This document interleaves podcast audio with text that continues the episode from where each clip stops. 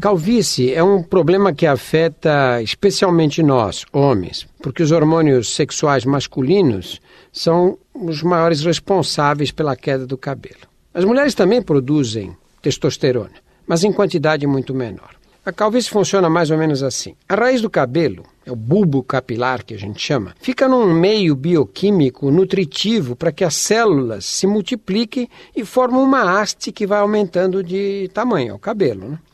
Essas células do bulbo, da raiz, vão se renovando de baixo para cima e morrem na ponta do fio.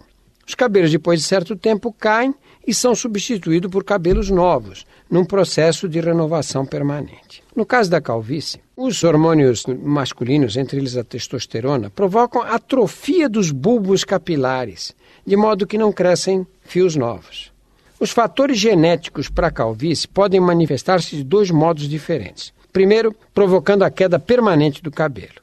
Segundo, determinando a produção excessiva de oleosidade, que causa dermatite seborreica, responsável pela queda do cabelo. Embora nesses casos eles caiam mais devagar e em menor quantidade. 17 anos é a idade mais perigosa para a calvície começar a instalar-se definitivamente.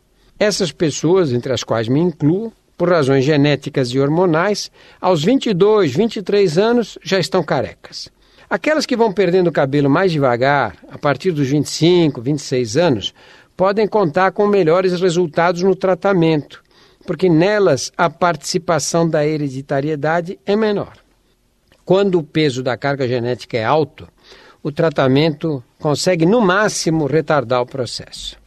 Há vários medicamentos que podem ser utilizados. Alguns são de uso tópico, isto é, são passados, aplicados diretamente na cabeça. Outros são administrados por via oral mas esses tratamentos devem ser conduzidos por profissionais que tenham experiência com essas medicações.